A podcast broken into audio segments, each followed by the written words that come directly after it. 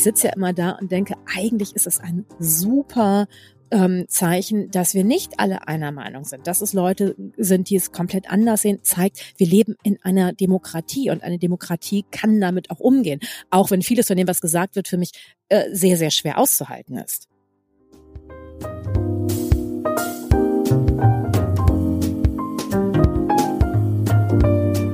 Hallo und herzlich willkommen im Sinneswandel Podcast. Mein Name ist Marilena Behrens und ich freue mich, euch in der heutigen Episode zu begrüßen. Das letzte Mal, dass ich mit dem Teufel sprach, war er nackt, sichtlich sexuell erregt und eine Frau. So viel zu sozialen Gewissheiten. Wenn man sich nicht einmal darauf verlassen kann, dass der Teufel ein Mann ist, kann man direkt jede Form von Identität ablegen wie ein altes T-Shirt. So beginnt Identity, der erste Roman der Kulturwissenschaftlerin und Journalistin Mitu Sanyal. Als ich das Buch Anfang diesen Jahres las, habe ich mit vielem gerechnet, aber nicht damit, dass ich so oft dabei lachen würde. Denn die Themen, die Mitus Roman behandelt, sind eigentlich alles andere als komisch, sondern hochpolitisch. Sarah Schwarti, Uniprofessorin für Postcolonial Studies, gibt sich als Person of Color aus. Dabei ist sie eigentlich eine weiße Deutsche. Ein Skandal, der Fragen aufwirft über Identität, kulturelle Aneignung und Moral. MeToos Roman Identity, der im Februar diesen Jahres erschienen ist, diskutiert nahezu alles, was wir derzeit tagtäglich verhandeln. Rassismus in Deutschland, Identitätspolitik und die Fragen, wer worüber sprechen darf, was bestimmt, wer wir sind und wie das alles unsere Gesellschaft und unsere persönlichen Beziehungen beeinflusst. In unserem Gespräch erzählt die Autorin und Kulturwissenschaftlerin unter anderem von dem Fall Rachel Dolezal, der sie zu ihrem Roman inspiriert hat, und wir diskutieren darüber, ob, wenn Menschen sich als Transgender identifizieren, es auch so etwas wie Transrace geben kann und sollte. Bevor wir allerdings beginnen, möchte ich noch ganz kurz darauf hinweisen, dass wir uns freuen, wenn ihr unsere Arbeit finanziell unterstützt. Bereits 200 Fördermitglieder zählen wir auf Steady, was großartig ist, wofür wir wirklich unglaublich dankbar sind. Damit wir aber weiterhin und vor allem langfristig möglichst unabhängig produzieren können, seid ihr gefragt. Unterstützen könnt ihr uns ganz einfach, indem ihr eine Mitgliedschaft über Steady abschließt oder auch indem ihr uns einen Betrag eurer Wahl an paypal.me slash Sinneswandelpodcast schickt. Das geht auch schon ab einem Euro und steht wie immer alles in den Shownotes verlinkt. Das war's von mir. Ich wünsche viel Freude beim Zuhören. MeToo. Würdest du sagen, Identität ist etwas Konstruiertes oder ist sie mehr festgelegt durch beispielsweise unser Geschlecht, Aussehen, Herkunft? Der Philosoph Kwame Anthony Appiah, der ist beispielsweise der Ansicht, Identität bedeutet vor allem Interpretation und dass wir sie uns nicht beliebig aussuchen können, unsere Identität. Wie siehst du das? Ähm, also ich stimme ihm absolut zu insofern, dass es nicht beliebig ist, aber natürlich ist es konstruiert. Aber wir konstruieren es nicht alleine hier in unserem stillen Kämmerchen. Also ich überlege mir heute, welche Identität ich habe und dann mache ich das. Sondern Identität ist etwas, was wir als Gesellschaft miteinander aushandeln. Und dann gibt's ja immer Leute, die da nicht reinpassen oder die irgendwie äh, versuchen, irgendwie über bestimmte Grenzen hinwegzugehen. Und dann gibt's ganz, ganz viel Gegendruck. Und dann Manchmal, fünf Jahre später, zehn Jahre später, zwanzig Jahre später, sind diese Identitäten akzeptiert und dann bekommen sie halt eben diesen Gegendruck nicht mehr. Dein Roman Identity, der handelt ja auch von diesem Thema, also vor allem von dem Spiel, nenne ich es jetzt mal in Anführungsstrichen, mit Identitäten. Und zwar für die, die deinen Roman noch nicht gelesen haben, was ich aber sehr empfehlen kann. In Identity stellt sich nämlich heraus, dass sich hinter Sarah Schwarti, die als Professorin für Postcolonial Studies eigentlich Sarah Vera, eine weiße Deutsche, verbirgt. Sie selbst bezeichnet sich als Trans-Race und ihre KritikerInnen im Roman beschuldigen sie des Blackfacings und des Identitätsdiebstahls, weil sie eben ausgibt, eine Person of Color zu sein, die sie aber eben nicht ist. Wer hat nun recht? Ist es falsch, was die Professorin getan hat? Oder hat sie ein Recht darauf, ihre Identität selbst zu bestimmen? Was würdest du sagen? Das ist total toll. Das ist genau die Frage, die mir mein amerikanischer Verlag gestellt hat. Also das Buch wird gerade ins Englische übersetzt. Und die haben gesagt, hm, ähm, das ist ein Problem bei uns hier. Hier muss man am Ende von Romanen sagen, wer sind die Guten, wer sind die Bösen, wer hat Recht, wer hat Unrecht. Und der Roman ist ja genauso angelegt. Also Saraswati ist mit Absicht als ambivalente Figur konstruiert. Also dass man immer wieder hin und her schwingt und denkt, ja, ist schon was dran. Das ist ja eine völlige Grenzüberschreitung, was sie macht. Und irgendwie, das ist eben nicht ein eindeutiges Ja oder Nein dazu gibt. Ähm, was mir ganz wichtig war, deshalb habe ich einen Roman geschrieben und kein Sachbuch, dass diese unterschiedlichen Stimmen alle recht haben können. Ne? Also, dass man denen anmerkt, das ist die Richtung, aus der sie an das Thema herankommen und deshalb ist es für sie so und nicht anders. Und das hat irgendwie eine absolute Berechtigung und dann gibt es andere Menschen, die sehen es halt wirklich wieder sehr, sehr anders.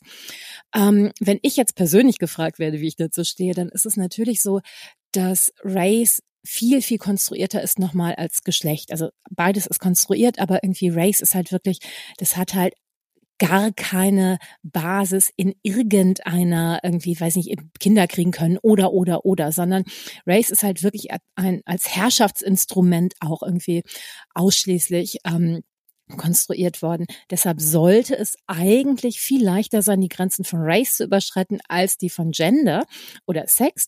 Aber irgendwie in der Welt, wie sie ist, ist es umgekehrt. Und ich glaube, das hat ganz, ganz viel damit zu tun, dass wir ja Geschlecht irgendwie, also irgendwie, weiß ich nicht, irgendwie, wenn alle meine ähm, Mütter Frauen sind, da kann ich trotzdem einen Sohn zur Welt bringen. Ne, das wird mit jeder Generation neu verhandelt. Während Race etwas ist, da haben wir diese Vorstellung von Vererbung. Ne, das wird so transgenerativ weitergegeben. Und deshalb wird es anders verhandelt. Wenn die Welt aber eine andere wäre, also wenn es keinen Rassismus mehr gäbe und wenn vor allem auch die ganzen wirklich tiefen Wunden geheilt werden, dann wäre das natürlich möglich, was Saraswati macht. Und immer wieder definieren wir auch Menschen aus einer Klasse neu. Also, ne, dass wir irgendwie in Amerika galten ganz lange ähm, viele Menschen als nicht weiß, die inzwischen als weiß gelten. Also Iren zum Beispiel, Iren sind ja eindeutig weiß oder Italiener, Italienerin. Aber ganz lange war das eine zumindest minderwertige Form von Weißsein. Auch Weißsein ist nicht ganz uniform verhandelt worden. Und deshalb ist es so toll, da auch immer wieder historisch drauf gucken zu können, weil man dann merkt, nichts ist immer schon so gewesen. Es waren immer Aushandlungsprozesse. Und deshalb wir natürlich jetzt auch nur an einem anderen irgendwie Punkt in diesen Aushandlungsprozessen. Magst du uns vielleicht nochmal erklären, was genau du unter konstruiert verstehst? Also du hast ja eben ähm, schon mal ein wenig angedeutet, dass es einen Unterschied eben zwischen ähm, Gender und Race oder auch Transgender und Transrace gibt. Aber vielleicht in dem Kontext ähm, wäre es vielleicht hilfreich, nochmal zu genauer zu verstehen oder tiefer zu gehen, was es eigentlich bedeutet, wenn du von Konstruktion in dem Zusammenhang sprichst. Also bei Race ist es relativ einfach, weil irgendwie, ähm, wenn man mal ein bisschen historisch zurückgeht, dann haben Menschen irgendwie gerade in Europa sich ja nicht als weiß, also als weiße Rasse oder so verstanden. Ne? Dieser Gedanke von, es gibt biologische Menschenrassen, ist biologisch einfach nicht haltbar. Punkt. Also abgesehen davon, dass ja auch Biologie ein relativ modernes Konzept ist, in dem wie wir es haben, gerade Genetik und Vererbung sind ja relativ moderne Konzepte. So, damit haben wir auch nicht immer operiert. Aber ganz lange haben sich Menschen in Europa über ihre Länder oder über ihre Sprachen, also die Deutschen ganz stark über das Deutsche als Sprache irgendwie ähm, identifiziert.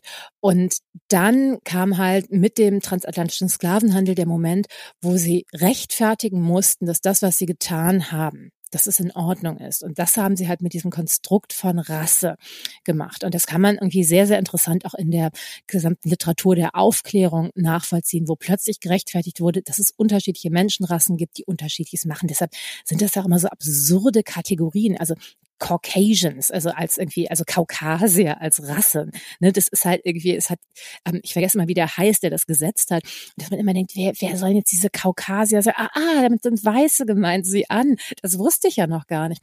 Also die sind halt irgendwie ganz merkwürdig oder dass dann irgendwie anhand von Nasen erklärt wurde, wer zu welcher irgendwie Rasse gehört.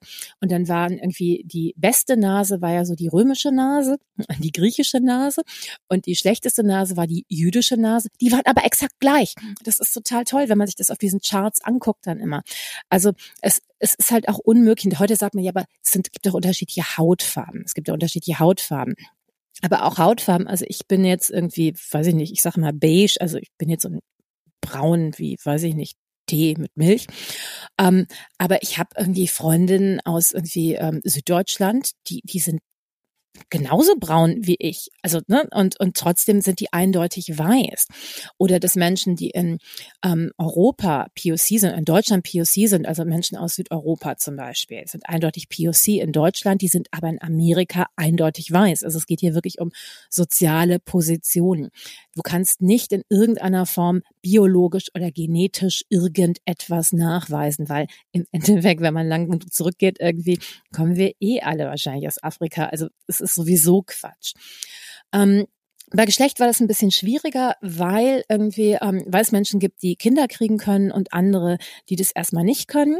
Und ähm, das Problem ist aber nur, dass natürlich nicht alle Frauen Kinder kriegen können, dass Frauen nicht ihr gesamtes Leben lang Kinder kriegen können, dass es auch Männer gibt, die Kinder kriegen können. Also es, auch da lassen sich die, die Linien nicht so eindeutig ziehen. Und dann zu sagen, unterscheidet es diese Menschen genuin? Was gibt ja, man könnte ja genauso gut sagen, es gibt Menschen mit unterschiedlichen Schuhgrößen. Ne? Also alles über Schuhgröße 42 ist eine andere Spezies als das drunter. Irgendwie, also könnte man ja auch ein, ein Merkmal rausnehmen und dann sagen, das ist ein besonderes Merkmal, was irgendwie Menschen genuin unterscheidet. Und diese genuine Unterscheidungen können wir einfach nicht finden. Und ganz lange wird es dann ja mit dem Gehirn, also ne, dass Gehirnforschung erklären soll, warum Frauen und Männer unterschiedlich sind.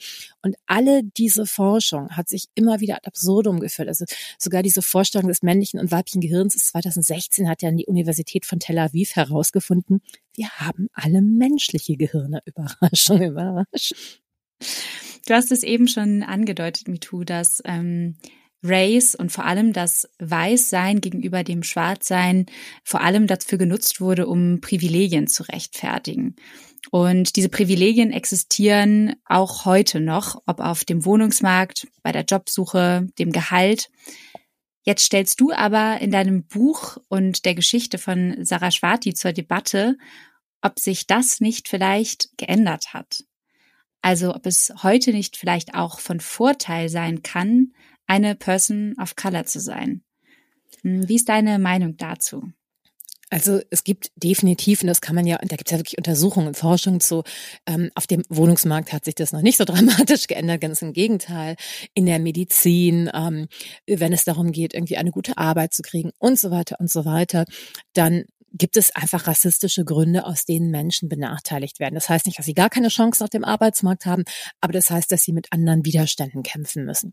Und das ist, wenn ich mich für eine Wohnung, also wenn ich irgendwie anrufe, einen Wohnungstermin vereinbare, dann sagen die immer, ah, Saniel, das ist aber kein deutscher Nachname. Dann sage ich, aber ich habe Doktor und dann kriege ich den Wohnungstermin. Es ist unglaublich, ne? Also wieso das eine das andere dann nochmal trumpft. Ähm, es ist auch schrecklich, dass man das dann machen muss. Und ich weiß von ganz vielen ähm, Freunden, Freundinnen von mir zum Beispiel, wenn die zum Gespräch an der Schule gehen, also Elterngespräch an der Schule über ihre Kinder, dass sie dann ihren Doktortitel mit erwähnen, weil die nicht als bildungsferne Schichten behandelt werden wollen. Und da weiß man auch, welche Leute das sind, die ihren Doktortitel mit erwähnen und welche das nicht sind. Also es gibt eindeutig Rassismen und irgendwie Auswirkungen von Rassismen, die gar nicht mal irgendwie den einzelnen Menschen individuell bewusst sind, sondern die, wo so strukturelle Rassismen wirken. Aber, und das ist die andere Sache, es ist nicht es geht nicht ausschließlich nur in eine Richtung. Es ist umgekehrt so, dass in der Popkultur, in der irgendwie überhaupt in der ähm, in der Gegenkultur nicht weiß sein eine kulturelle Währung geworden ist. In relativ kleinen Blasen, das muss man ganz fairerweise dazu sagen. Ähm, und das merkt man ja zum Beispiel jetzt auch gerade auf diesem Buchmarkt. Irgendwie mein Roman ist erschienen, irgendwie die Romane von Sharon Tu, von Sheda Bazi, von ähm, Hengame Wifara. Also es gibt relativ viele Romane von ähm, nicht weißen AutorInnen darin, irgendwie, die auch ganz breit wahrgenommen werden. Gleichzeitig kriege ich ganz häufig das Feedback von, das sind ja ganz wichtige Romane und tolle Themen und irgendwie, aber, aber echte Literatur ist sowas nicht, als wäre das irgendwie, als hätten wir so ein Genre Identitätsliteratur, wobei sich ja jede Literatur um Identität dreht. Also dieses so, ähm, die, diese Vorstellung von, das ist alles ganz schick, aber so richtig echte Kultur ist ja noch mal was anderes, was dann ja in den Debatten zum Beispiel auch um Literaturpreise man sehr gut irgendwie verfolgen kann, dass man da schon mit so einem anderen Kulturbild operiert. Oder das ist irgendwie, es ist eine Popkulturwährung eindeutig geworden. Aber ähm, wenn wir über Kulturförderung reden, dann ist irgendwie, ähm, dann ist die wirklich, also da kann man wirklich ähm, so rassistische Strukturen sehen. Das, es gibt so die Soziokulturförderung für irgendwie Leute wie uns und dann gibt es so die echte Kulturförderung für weiße Menschen. Und das ist, das, ähm, das ist ganz interessant darin, weil ähm, das ist ja alles Wohlmein und da wird ja, da wird ja viel Geld in etwas hineingesteckt und das sind ja überhaupt keine Menschen, die Rassismen reproduzieren wollen. Das heißt, diese ganzen unbewussten Rassismen spielen da so groß irgendwie rein und funken dazwischen.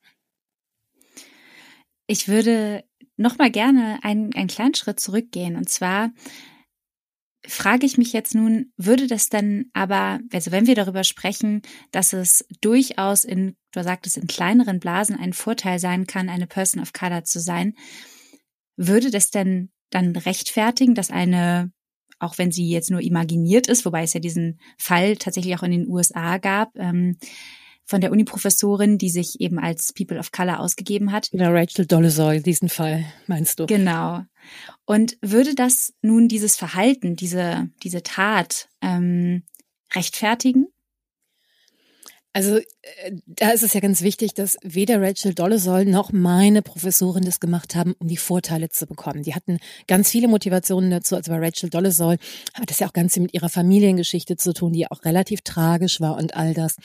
Ähm, auch bei meiner Figur gibt es, ohne jetzt irgendwie die ganze Geschichte spoilern zu wollen, die gibt es ja auch familiäre Gründe ähm, darin. Aber, und das ist die andere Seite darin, also meine, meine Professorin hat ja auch so einen leichten White Savior Komplex. Ne? Die glaubt ja wirklich, sie kann ihre Studierenden retten und ist darin auch manchmal wirklich grenzüberschreitend. Gleichzeitig rettet sie Nivedita, also meine Hauptfigur, die die Geschichte erzählt, auch tatsächlich. Also für Nivedita ist tatsächlich die Welt eine andere, weil sie bei Saraswati studiert hat. Und das ist halt so diese, dieses Spannungsfeld, in dem die auch steht, dass sie auf der einen Seite irgendwie ja, stimmt. Auf der anderen Seite sagt, ja, aber, aber trotzdem finde ich es falsch, was du gemacht hast.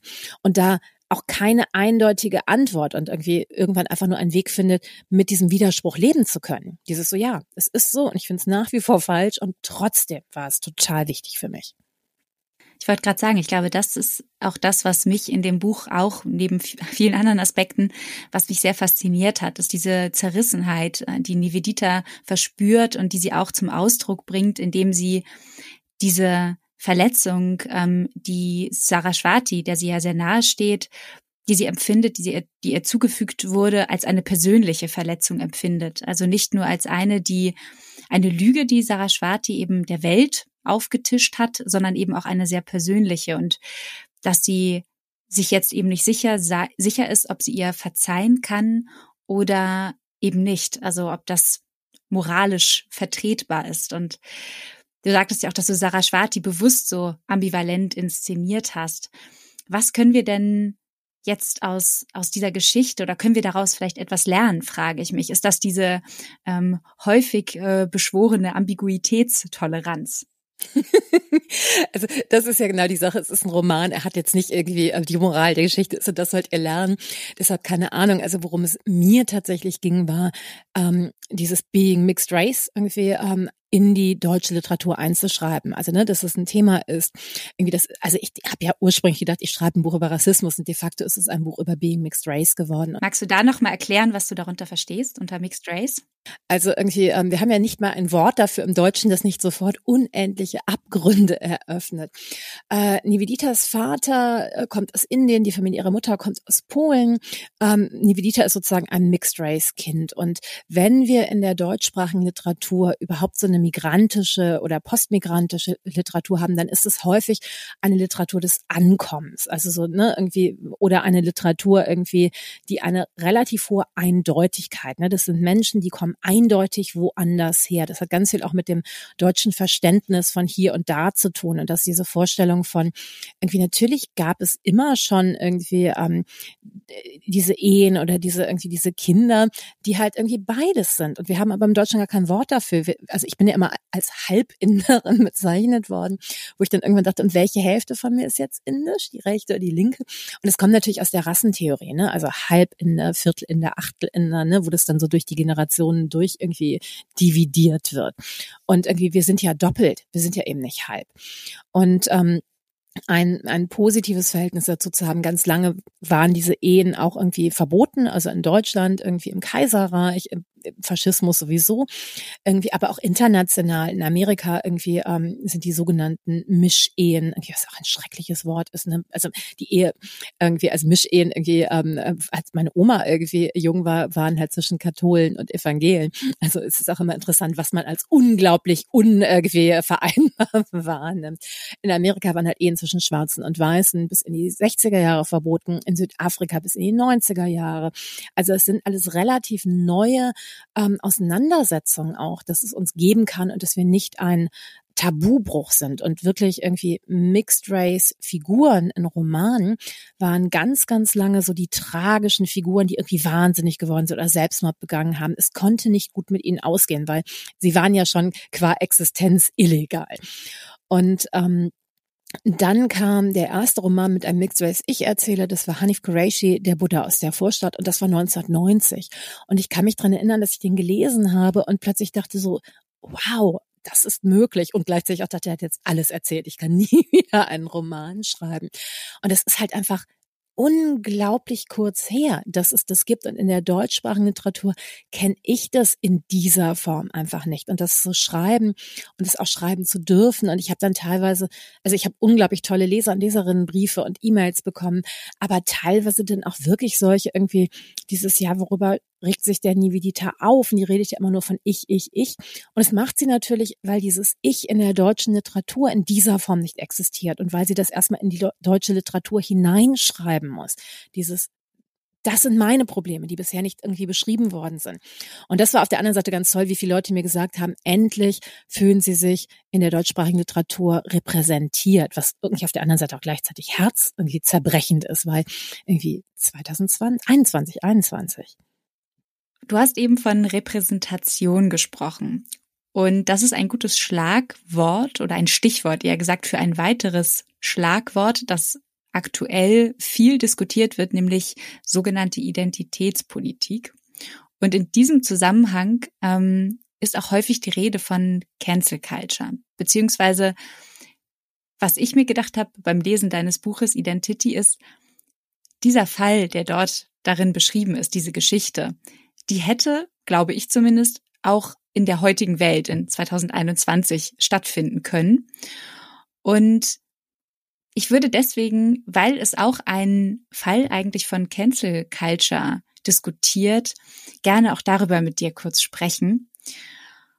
Und zwar ist ja eine häufige Kritik an der Cancel Culture, womit gemeint ist, dass eben Personen, nachdem sie ein Fauxpas aus Perspektive der Öffentlichkeit begangen haben, indem sie etwas gesagt oder getan haben, was eben moralisch fragwürdig, politisch inkorrekt oder einfach inakzeptabel ist, ausgeladen werden. Und die Kritik an der Cancel Culture ist häufig, dass sich vor allem gegen Personen gerichtet wird und nicht mehr der Mensch von dem, was er oder sie gesagt oder getan hat, getrennt wird.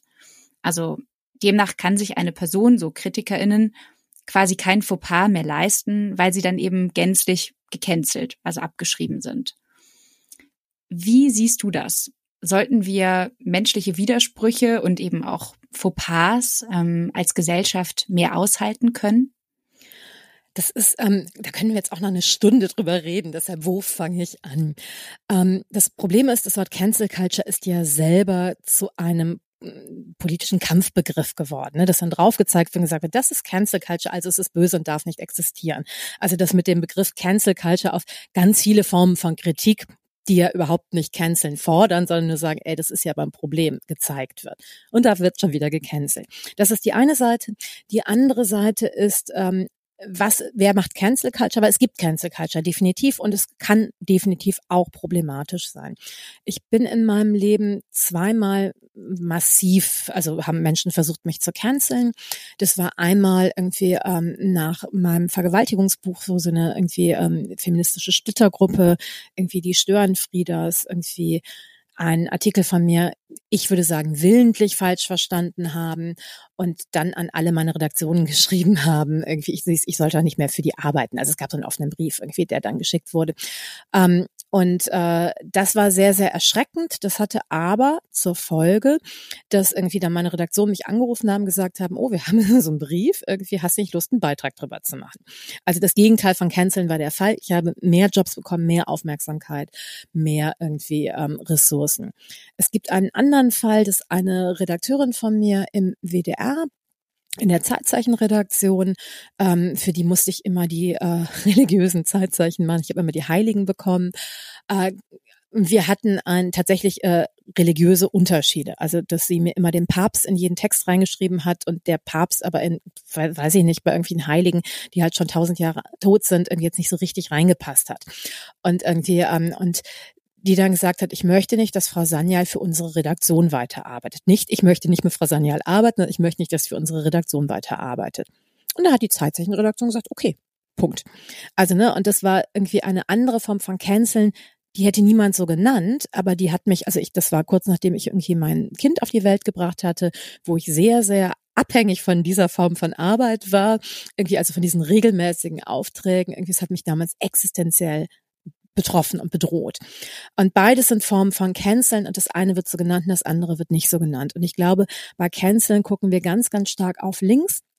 Und ich würde tatsächlich sagen, ja, ich würde gerne eine innerlinke Debatte über unseren Umgang haben, irgendwie auch über unsere, irgendwie, wie können wir damit umgehen, dass wir unterschiedliche Positionen haben, teilweise auch unterschiedliches Wissen haben.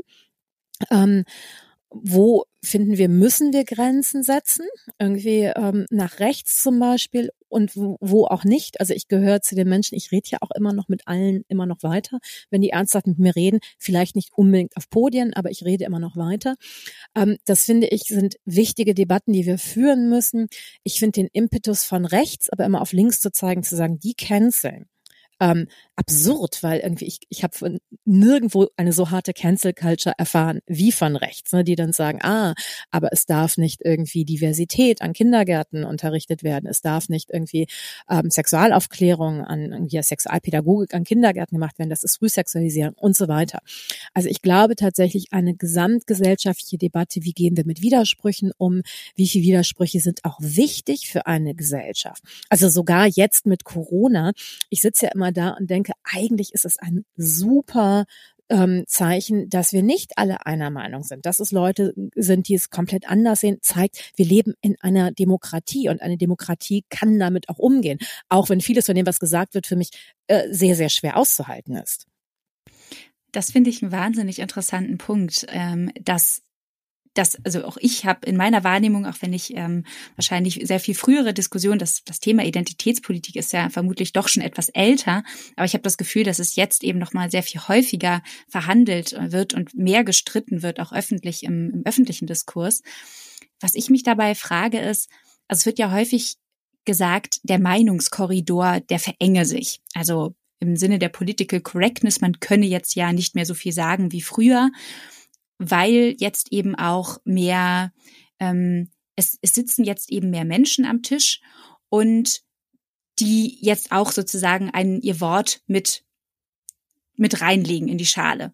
Und da denke ich dann jetzt aber erstmal, das ist doch gut. Ist doch gut, wenn mehr Menschen repräsentiert werden, wenn mehr Menschen eine Stimme haben, die sie auch äußern und das dazu genutzt wird, auch zu hinterfragen, ob so wie wir bisher geredet, also gesprochen, ob es jetzt Gendersprache ist oder wie wir bisher gearbeitet haben, wie wir bisher gelebt haben miteinander, ob das eigentlich noch zukunftsfähig ist. Und das müsste man dann eben eigentlich erstmal aushandeln.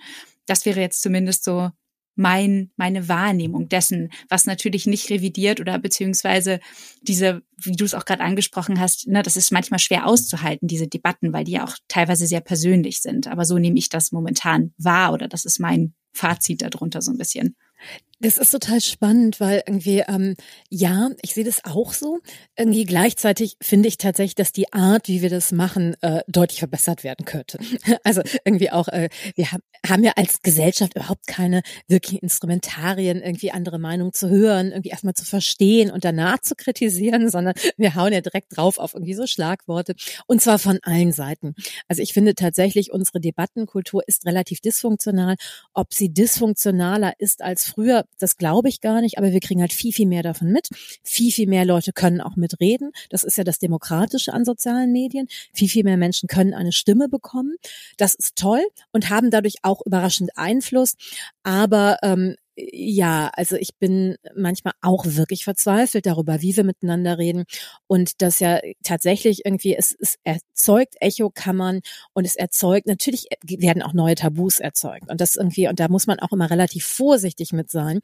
Aber ich hatte letztens ein Gespräch mit Naika Furutan, die meinte, aus soziologischer Sicht ist es total toll. Also genau diese irgendwie auch diese harten Angriffe, diese harten Störungen des Systems irgendwie ähm, führen überhaupt erstmal zur Veränderung, während ich ja irgendwie dieses sollte man nicht irgendwie lernen, irgendwie miteinander Konsens herzustellen, sollten wir nicht erstmal irgendwie miteinander irgendwie sehr wertschätzend und irgendwie auf gar keinen Fall mit Entmenschlichungen reden.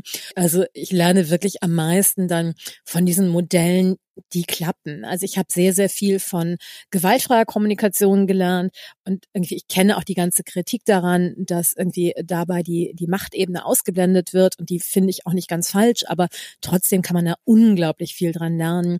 Ich habe sehr viel von diesen ganzen Konsens irgendwie Modellen, zum Beispiel von irgendwie ähm, Betty Martin gelernt ähm, die halt eben nicht sind irgendwie, wir müssen jetzt alle einer Meinung sein und immer irgendwie miteinander übereinstimmen, sondern die halt irgendwie, wie kann man überhaupt erstmal rausfinden, wo stehe ich? Also indem man irgendwie diesen den eigenen Standpunkt klar macht, weil es ist das andere, dass wir irgendwie in unserem eigenen Standpunkt häufig auch gar nicht klar sind. Ähm, und und irgendwie gerade irgendwie gegendert irgendwie lernen ja Frauen unglaublich irgendwie erstmal fünf Kompromisse zu machen. Und irgendwie ähm, und wir lernen ja auch die Leute die Kompromisse machen sind die guten. Und die Leute die halt irgendwie sagen was sie wollen sind die egoistischen. Aber es ist eigentlich ganz wichtig um überhaupt einen Konsens bilden zu können dass beide Seiten wissen was sie selber wollen das kommunizieren und dass sie danach in einen Aushandlungsprozess gehen und nicht schon vorher so ganz weich ja aber es ginge auch so und es könnte auch so und so weiter. Und ähm, und das war für mich ein großes Aha-Erlebnis, weil ich glaube ich auch zu der Fraktion gehöre, die, ach ja, ich will auch ganz kooperativ sein und dass ich gemerkt habe, dass ich es damit nicht immer unbedingt leichter mache. Apropos Aha-Erlebnis, ähm, ich hatte eins beim Lesen deines Buches. Und zwar, als ich das Buch gelesen habe, habe ich nicht damit gerechnet, ähm, dass ich so oft herzhaft lachen würde. Und das weiß ich sehr, sehr, sehr doll zu schätzen, denn eigentlich sind die Themen, die du in deinem Roman Identity behandelst, ja doch ziemlich, mh, mm, ja, nicht unbedingt leicht oder die verbindet, verbinde ich nicht unbedingt mit Leichtigkeit, kulturelle Aneignung, Race, ähm, Sex, eigentlich alles sehr, sehr komplexe Themen. Und ähm, dabei schaffst du es eben interessanterweise, diese Themen durch eine, durch Humor zugänglicher zu machen, hatte ich das Gefühl, ohne ihnen den Ernst zu nehmen. Mich würde jetzt interessieren, hast du dich bewusst für die Form eines Romans en entschieden und gegen ein Sachbuch? Ich habe mich absolut bewusst für die Form eines Romans entschieden. Nicht mal in erster Linie wegen dem Humor, ähm, ich habe ja auch versucht in meinem Buch über Vergewaltigung, was ein Sachbuch ist, irgendwie auch irgendwie ähm, einen humorvollen Blick darauf zu haben, nicht über die Opfer zu lachen, sondern irgendwie über diese absurden Konzepte, die wir irgendwie, ähm, ne, irgendwie was was ist Ehre und wer hat Ehre und bei wem ist die Ehre im Körper verankert und bei wem ist die Ehre im öffentlichen Raum verankert und so weiter und so weiter. Ähm, und es war sehr interessant, dass es auch da irgendwie ähm, große Widerstände am Anfang gab und große Ängste, dass ich mich dadurch über Leute lustig mache, was dann irgendwie, als das Buch fertig war, nicht mehr das Problem war. Also da, da war es dann verständlich, aber irgendwie gerade als ich irgendwie in meinem ersten Verlag irgendwie die ersten Kapitel gezeigt habe, die auch nochmal irgendwie ähm, ein bisschen anders geschrieben, das ist ja eh immer im Schreiben, irgendwie verändert sich das ja nochmal, man merkt, das funktioniert, das funktioniert nicht. Ähm, da war dann schon dieses, oh, das, da, bei dem Thema darf man es aber nicht. Es gibt Themen, da darf man nicht mit Humor draufschauen. Das heißt, der Aspekt von Humor ist einer, der mir grundsätzlich für mein Schreiben, also jetzt nicht nicht für irgendwie, es ist nicht etwas, das ich von jedem fordere, aber grundsätzlich für mein Schreiben sehr, sehr wichtig ist. Ähm, das Buch, also ich wollte immer schon einen Roman schreiben, neben allem, also nicht einen, sondern ich wollte immer Romane schreiben. Und irgendwie, ich habe immer das Gefühl, die Sachbücher sind halt so, ähm, so nebenbei entstanden. Das stimmt natürlich nicht. Also ich liebe es auch Sachbücher zu schreiben und es ist auch etwas, ich werde auch wieder Sachbücher schreiben, aber definitiv mein nächstes Buch wird ein Roman sein. Ähm, Nochmal.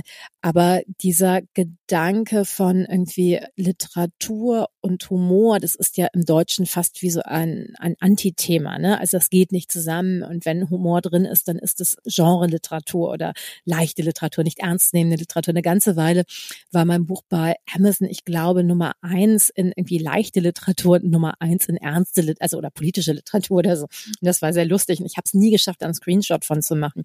Irgendwie, ich habe nur einen Screenshot davon gemacht, dass es irgendwie Nummer eins in homosexuelle Erotik war, wo ich denke, wow, echt, das ist in dem Buch drin, das war mir nicht klar. Sieh an, sehr schön. Ähm, und dieser Gedanke über auch irgendwie schwere Themen leicht zu schreiben. Es ist ja auch nicht immer leicht, aber irgendwie, es gibt ja immer wieder diesen, dass Nivedita auf sich selbst schaut oder das Kali, mit der, diese Göttin, mit der sie sich immer unterhält, irgendwie drauf schaut und, und etwas sagt, was ihren eigenen Blick nochmal relativiert, weil ähm, ich glaube, wir müssen unsere eigenen Gefühle oder, oder unsere eigenen Probleme und Auseinandersetzungen wahnsinnig ernst nehmen, weil es ist für uns existenziell. Und gleichzeitig müssen wir auch sagen, echt jetzt wirklich? Und beides ist wichtig, um irgendwie, ähm, um auch in diese Auseinandersetzung reinzugehen, um halt auch nicht sich zu ernst zu nehmen. Aber es ist eben auch nicht irgendwie, man sollte auch eben nicht nur ironisch drüber schreiben, weil es ist halt wichtig. Und wir müssen diese Auseinandersetzungen führen.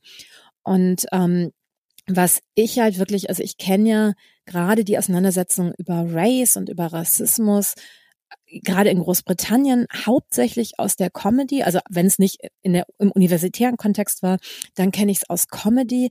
Und das war für mich, das hat mir wirklich Welten eröffnet. Also man kann über dieses Thema lachen und dann hat es weniger Macht über einen. Und gleichzeitig auch dieses, man kann Leute einladen, mit ins Boot holen sozusagen. Irgendwie kommen, wir lachen gemeinsam, nicht über die Opfer, sondern über dieses absurde Phänomen Rassismus. Es macht doch gar keinen Sinn. Und ähm, das schafft auch neue Solidaritäten darin. Und deshalb ist es mir wirklich ein ganz, ganz wichtiges Mittel. Und ich bin total dankbar, wenn, wie du sagst, du hast dabei gelacht, weil ich werde dann häufig gefragt, dann, dann liest doch mal so eine besonders lustige Stelle in der Lesung. Und dann lese ich das und da ist ja ganz viel Humor drin. Aber ich finde dann gar nicht die besonders lustigen Stellen. Und gleichzeitig sagen mir aber Leute, dass sie wirklich laut gelacht haben, wenn sie diesen Roman gelesen haben. Sehr, sehr spannend. Ähm, Emotion verbinden. Und äh, das kann ich auch über dieses Gespräch sagen, äh, MeToo. Vielen Dank. Äh, ich fühle mich in diesem Gespräch mit dir verbunden, was sehr viel mit deiner Art zu tun hat. Und ich bin wahnsinnig gespannt auf das nächste Buch, den nächsten Roman, wie du ja schon verraten hast. Und bedanke mich erstmal herzlich bei dir für dieses Gespräch. Ich danke dir total.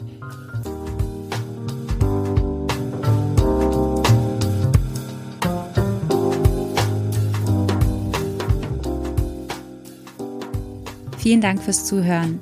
Wie ihr wisst, ist es unser Bestreben, möglichst unabhängig und werbefrei produzieren zu können. Das müssen wir uns allerdings auch leisten können. Daher, wenn ihr Sinneswandel gerne hört, freuen wir uns, wenn ihr unsere Arbeit als Fördermitglieder unterstützt. Das geht ganz einfach via Steady oder indem ihr uns einen Betrag eurer Wahl an paypal.me slash Sinneswandelpodcast schickt. Alle weiteren Infos findet ihr wie immer in den Show Notes.